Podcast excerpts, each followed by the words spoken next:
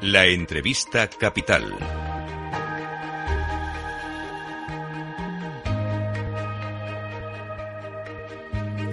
Luis Vicente Muñoz. Para tomar las mejores decisiones es importante entender cómo está moviéndose el mundo y qué están interpretando los mercados financieros.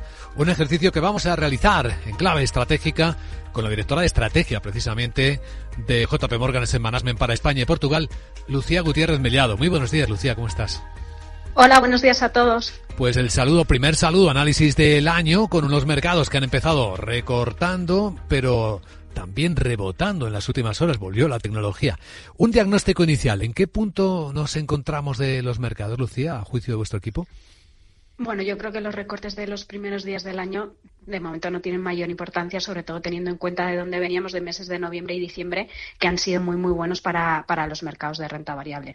Y yo creo que estamos en un punto muy parecido al que con el que hemos terminado em, este año. Em, bueno, desde el punto de vista del crecimiento, lo lógico este año sería ver una desaceleración del crecimiento económico eh, en Estados Unidos después del año tan buen eh, el año 2023 que ha sido muy positivo y que ha sorprendido positivamente pues sí que se espera que este año eh, veamos una desaceleración del crecimiento. Y sí nosotros sí que esperamos que a lo largo del año mientras que Europa y China decepcionaron el año pasado sí que deberíamos de ver algo de recuperación en estas en estas dos en estas dos regiones. Y la inflación de momento parece que va a seguir por la tendencia de seguir cayendo poco a poco con lo cual eso serán buenas noticias para los bancos centrales y aquí sí que vamos a ver un cambio respecto al año anterior. Mientras que el año anterior hemos visto subidas, bueno, pues ahora parece que sí que las subidas de tipos han terminado y este año eh, sí que vamos a ver bajadas. La pregunta es cuándo. Yo creo que no hay duda de que se van a ver bajadas, pero la pregunta es cuándo van a pasar. Efectivamente, porque parece que lo que inicialmente se ha enfriado algo es la expectativa de cuándo y cuánto iban a empezar a bajar los tipos de interés en Estados Unidos y en Europa, sobre todo a la luz de la lectura de las últimas actas de la Fed, ¿no? Es que yo creo que ahí el mercado fue eh, en los meses de, bueno, noviembre y diciembre fue demasiado agresivo descontando bajas bajadas muy pronto en 2024 y bajadas muy fuertes. Nosotros ahí siempre hemos mantenido una posición que las bajadas, que sí que vamos a ver bajadas este año, pero que esas bajadas vendrían en la última parte del año, porque todavía hay que volver a esos niveles de inflación. Es verdad que estamos mucho mejor que hace un año en niveles de inflación y que ya estamos cerca de los objetivos de los bancos centrales, pero hay que llegar a ese objetivo. Por lo tanto, bueno, pues los tipos van a continuar altos eh, unos meses y luego, eh, mm, bueno, pues ya eh, de cara a la última parte del año sí que veríamos bajadas.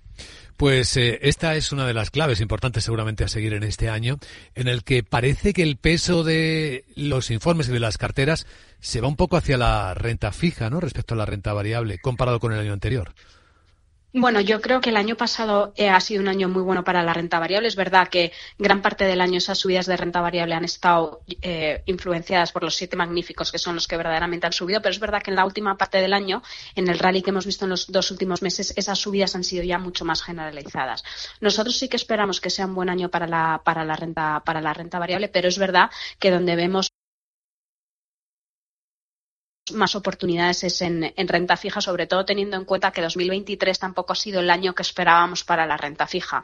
Es verdad que los dos últimos meses han conseguido salvar un poco las rentabilidades del año, pero en 2023 hemos visto, hemos vuelto a vivir meses y semanas complicadas para la renta fija. En un entorno en el que parece que los bancos centrales ya no, ya no, ya no van a volver a subir tipos de interés, pues claramente es un escenario mucho más atractivo para eh, la renta fija de lo que ha sido en los últimos años. Ahora ya vuelve a jugar ese papel de que nos paga un cupón atractivo y también nos tiene que ayudar a diversificar de, la renta variable. En el comienzo de cada año solemos hacer una mirada, una perspectiva. De hecho, el Foro de Davos va a publicar hoy su agenda. Seguramente van a presentar los habituales mapas de riesgo del año 2024, a intentar imaginar dónde pueden aparecer cisnes negros o cuáles son los riesgos más importantes que vigilar. En vuestro equipo de estrategia, ¿qué creéis que debemos vigilar este 2024, Lucía?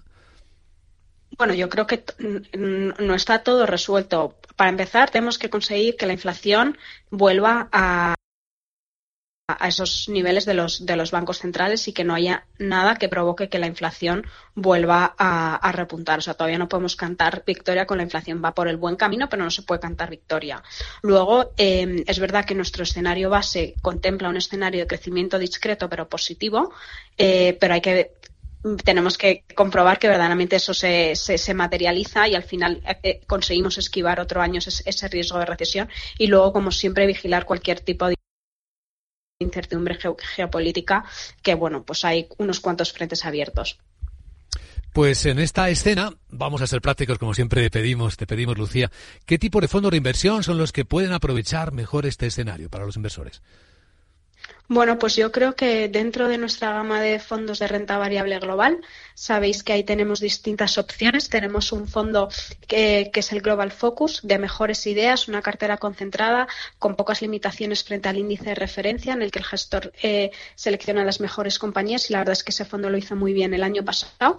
Y para aquellos clientes que quieran un enfoque más pegado al índice de referencia sin tantas desviaciones, también está el Global Select y tanto uno como el otro el año pasado lo hicieron muy bien y nos parece que es una forma eh, bueno, pues muy atractiva de tener exposición a los mercados de renta variable. Muy bien, pues informe completo. Lucía Gutiérrez Meliao, directora de estrategia de JP Morgan Asset Management para España y Portugal. Gracias por compartirlo en Capital Radio. Que vaya bien el día. Gracias a vosotros.